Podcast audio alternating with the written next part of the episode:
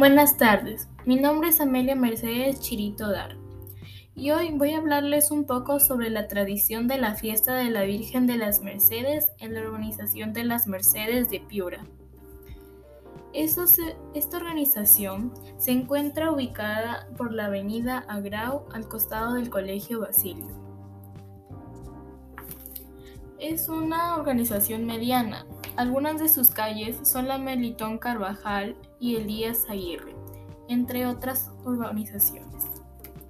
La tradición de la fiesta de la Virgen de las Mercedes en todos los años en septiembre, desde el 17, inicia la celebración. Toda una semana preparan actividades, algunas de estas son el concurso de antorchas, pasean con unas antorchas de varias figuras y de varios tamaños, creadas por los mismos habitantes. Asimismo hacen rosarios a la Virgen, también misas en la capilla. También se realizan pequeños compartires hasta que llegue el día más esperado 23. Primero se realiza una misa como por las 7 de la tarde. Luego pasan a una cancha donde la Jubeco organiza una gran fiesta tradicional. Todo empieza de las 8 de la noche. Hay un concurso de talentos donde te inscribes y para iniciar esta gran fiesta comienzan con los concursos. También todos bailan y cantan para mostrar sus talentos.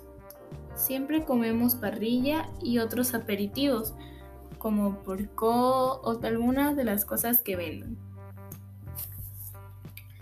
También los niños tienen su propio espacio de juego. Un poco más tarde llega una orquesta a tocar esperando las 12 de la noche.